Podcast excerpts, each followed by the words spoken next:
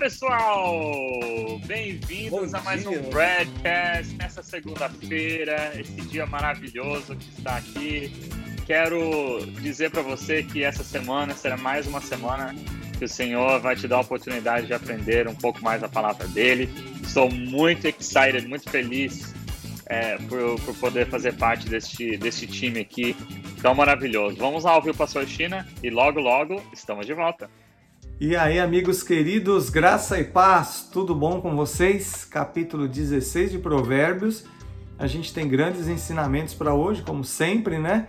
O importante é você estar lendo a palavra do Senhor, ouvindo a voz do Espírito Santo, ele é o nosso professor e ele nos dá interpretações e discernimentos e orientações muito específicas, né? Ele conhece cada aluno, né? Ele conhece cada um de nós ele sonda o nosso coração.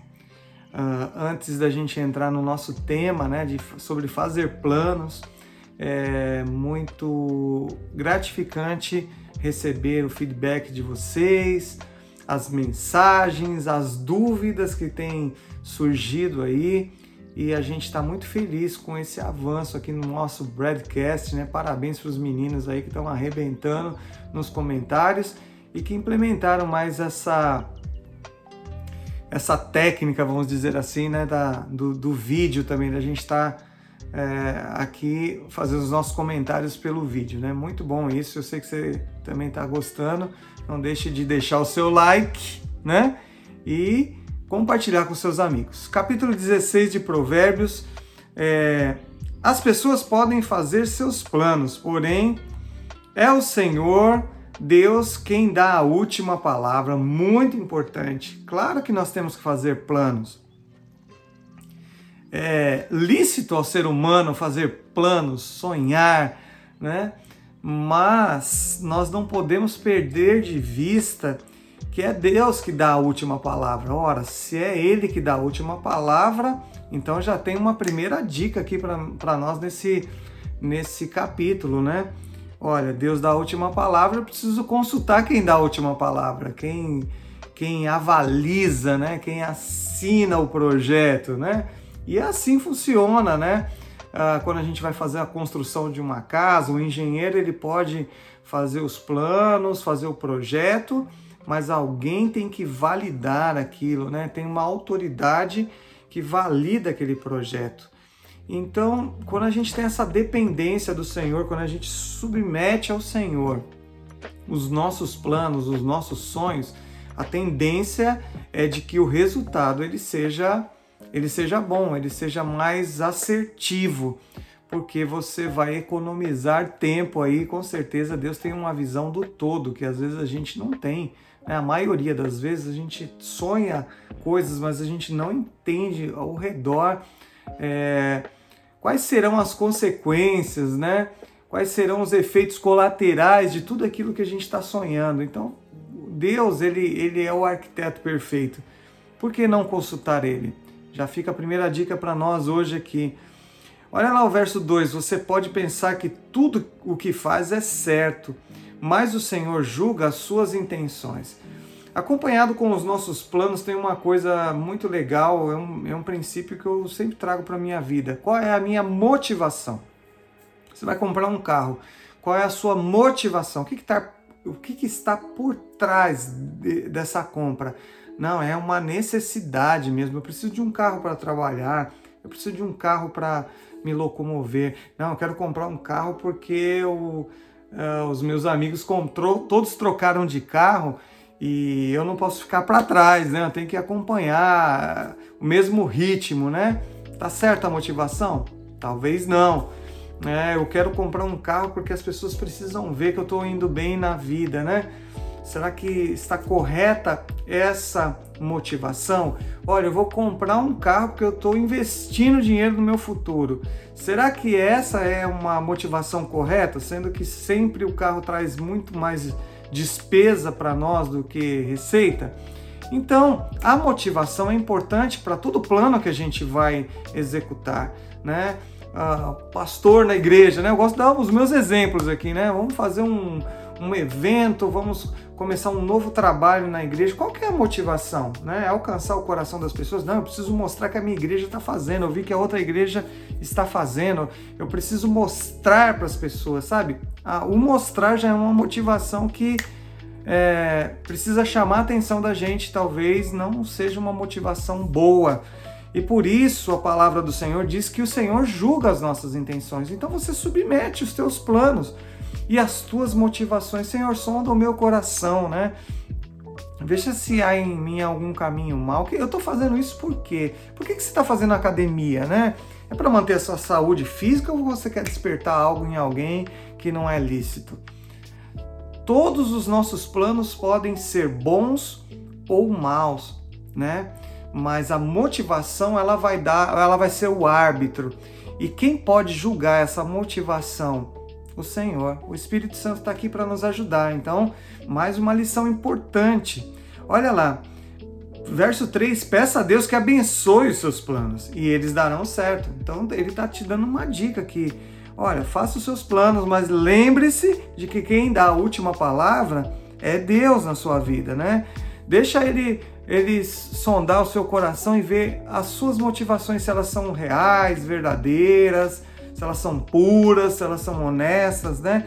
E peça a Deus que abençoe. Então, quando Deus abençoa, o que é a palavra benção? A gente já discutiu em outros uh, episódios aqui que a palavra bênção é empoderar é dar poder, é, é Deus colocar a, a, a, mão e impulsionar. Então, quando há essa, essa avalização do Senhor sobre o teu sonho, sobre os teus planos, a bênção do Senhor virá, os recursos virão, né, as possibilidades, a estratégia certa.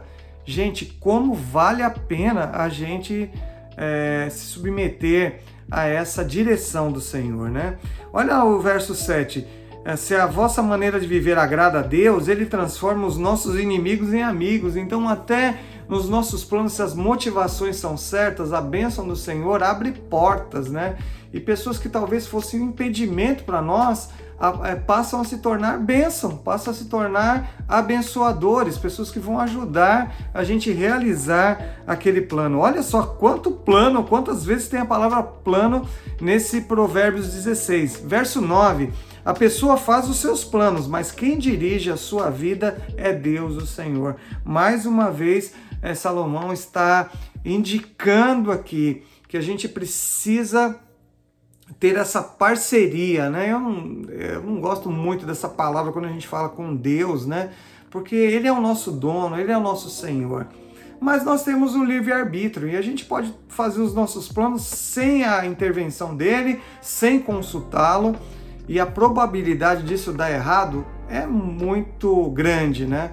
Então, por que, que a gente não evita? Né? Vamos evitar os erros, né? As decisões estão todos os dias para a gente tomar. E planos e sonhar é muito bom, mas se a gente compartilhar esses sonhos com o Senhor, certamente o Senhor tem o sonho macro, né?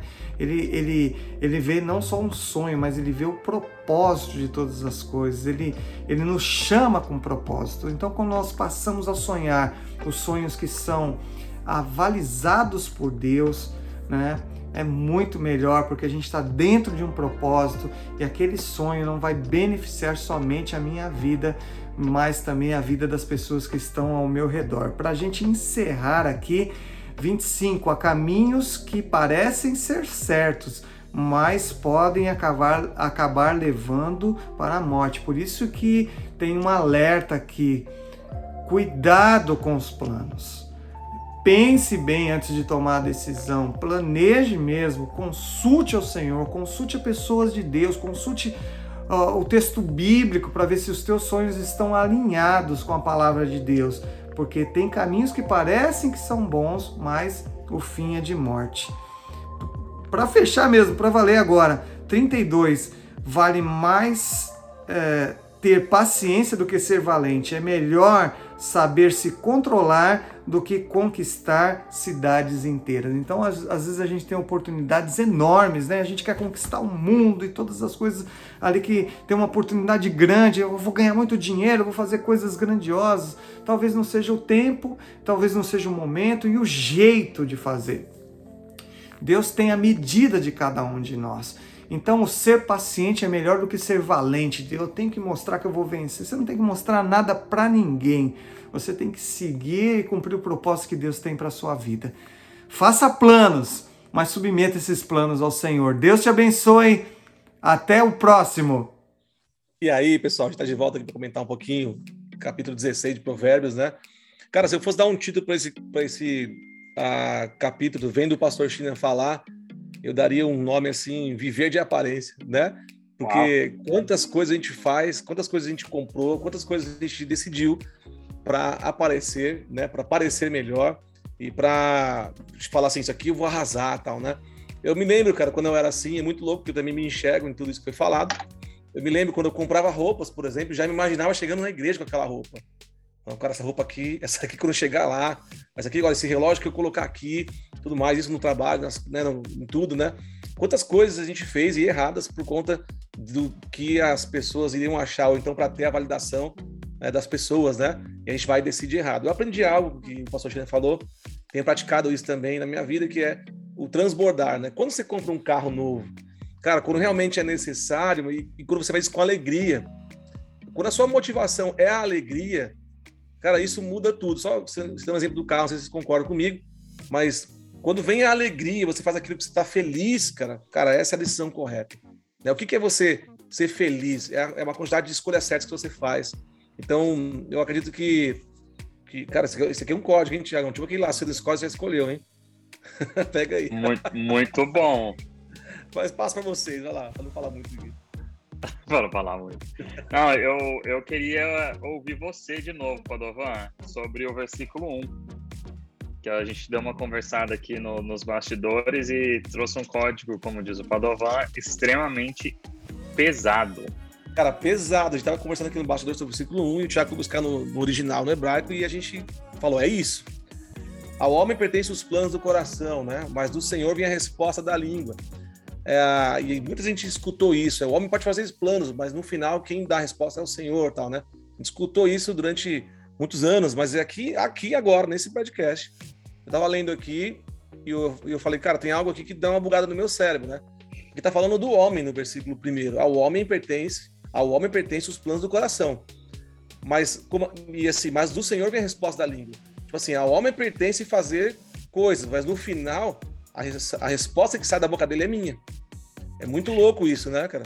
Exato, só para complementar, isso aí, Padovan, lê o 9 também. O 9, vamos ver o 9 aqui. Aqui, ó. Em seu coração, o homem planeja seu caminho, mas o Senhor determina os seus passos. É loucura, cara. É, loucura. É, exato. Aqui, né, traduzindo do, do hebraico para inglês para português, é, diz assim que uh, o homem é, pode planejar os seus passos, mas Adonai, né, mas o Senhor é quem dirige os seus passos. Então, é, é, é desculpa, a, o, o, homem pode planejar o seu caminho, mas Adonai é quem dirige os seus passos. Ou seja, ele pode fazer o plano que ele quiser, mas o passo dele, na hora que ele for andar, quem vai dar é o Senhor por ele, assim como os planos e a língua. É, é, você, você não tem escolha. Se você realmente é do Senhor, você pode planejar, fazer o que for, na hora de executar, é o Senhor que está fazendo Cara, através da sua falou, vida. De repente, a, a, execução, a prática, o que vai fluir uhum. é com Ele, cara. É com Ele. Que, assim, nada é nosso, né? Quando você anda no caminho de Deus, cara é, é, você faz o seu caminho. Mas a hora que você vai dar o, se botar o, o botãozinho de ligar, o pezinho, o sapatinho, né, o, o mover, é com ele. Sim. E eu, e eu quero trazer um outro versículo aqui. Eu, Padovan, esse também eu quero que você me explique, porque esse aqui eu, eu não sei como que vai poder se concretizar na vida de certas pessoas. É, no versículo 31 está escrito assim que o, os cabelos brancos são uma coroa de honra que é encontrada no caminho da justiça. E para pessoas assim que não têm cabelos, como que faria para fazer esse versículo aqui funcionar?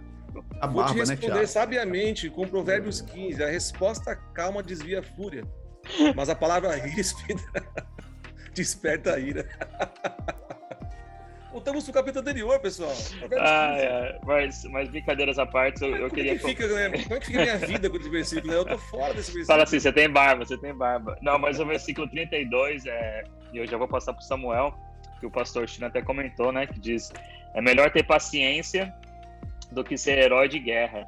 O que domina o seu espírito é melhor do que o conquista, é, do aquele que conquista uma cidade. É interessante que é, né, na minha Bíblia aqui em hebraico ela fala ah, aquele que controla ah, o seu o seu temper, o seu temperamento, a sua maneira de ser é melhor do que um homem de guerra um guerreiro.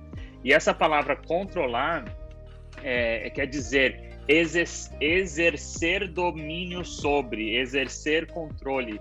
Ou seja, aquele que consegue se controlar, aquele que consegue dominar a, a, o, seu, o seu eu, vamos dizer assim, ele é melhor, a palavra é literalmente melhor do que um, um guerreiro que conquista cidades. Imagine que se você conseguisse controlar, é melhor você fazer isso do que você conquistar cidades. Você vai ser melhor do que aquele, aquele que ganha uma guerra, aquele que consegue conquistar vários lugares. Mas, é, Samuel, vou passar para você, porque eu sei que você tem algumas, alguns comentários também. Você está bem quietinho nesse episódio, por conta do Thiago e do Vadovan. Eu sou muito quietinho, né? Então, é, gostei do que Ele é vocês é falaram. tímido.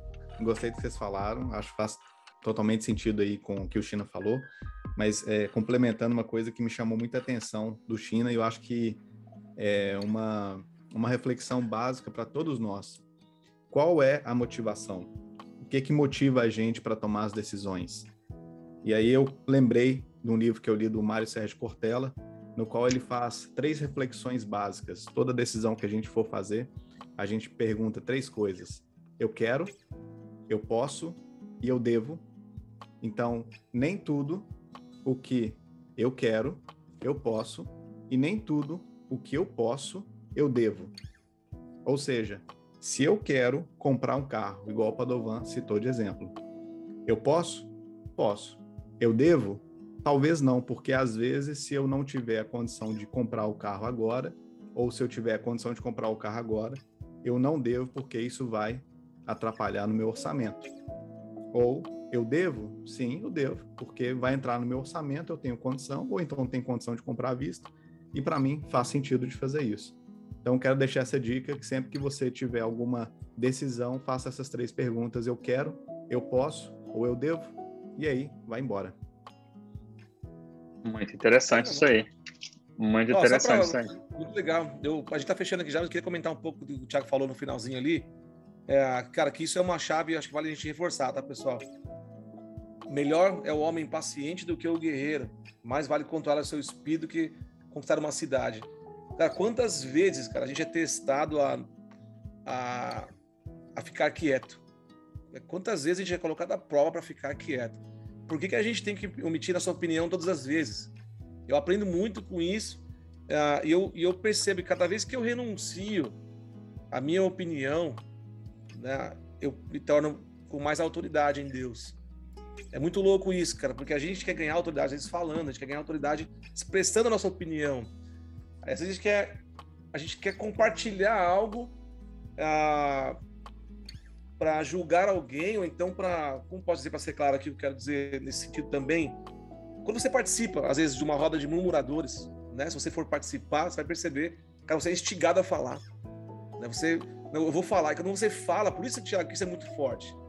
Por isso que o homem paciente, o homem calado, ele se torna poderoso, cara, porque aí sim ele tem o controle dele. A situação, a circunstância não leva ele a pecar, a circunstância não leva ele a perder o seu coração.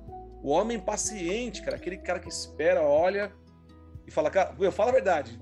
Você num caos, você vê um cara paciente, você fala, cara, esse cara é poderoso, cara. Esse cara tá no controle. Né? Por isso que ele, ele se torna mais forte do que um guerreiro numa cidade. Então eu queria fazer esse comentário, esse autocontrole é muito importante para nós, cara. Muito bom. Muito bom. Ah, ah, os comentários hoje realmente foram edificantes. Eu só quero dizer que não esqueçam de compartilhar esse vídeo com outras pessoas. Não esqueçam de realmente participarem conosco através das social media pages, né, o Facebook, Instagram, YouTube, o que, que nós temos aí. Muito obrigado por tudo. É, continue orando por nós. Tem sido um, um desafio, mas faz, fazemos com muita alegria. É, principalmente eu que sou aqui no meio de duas grandes potências do, do, do Senhor. É isso aí, pessoal. Um bom dia para vocês e nos vemos amanhã. Até mais. Valeu.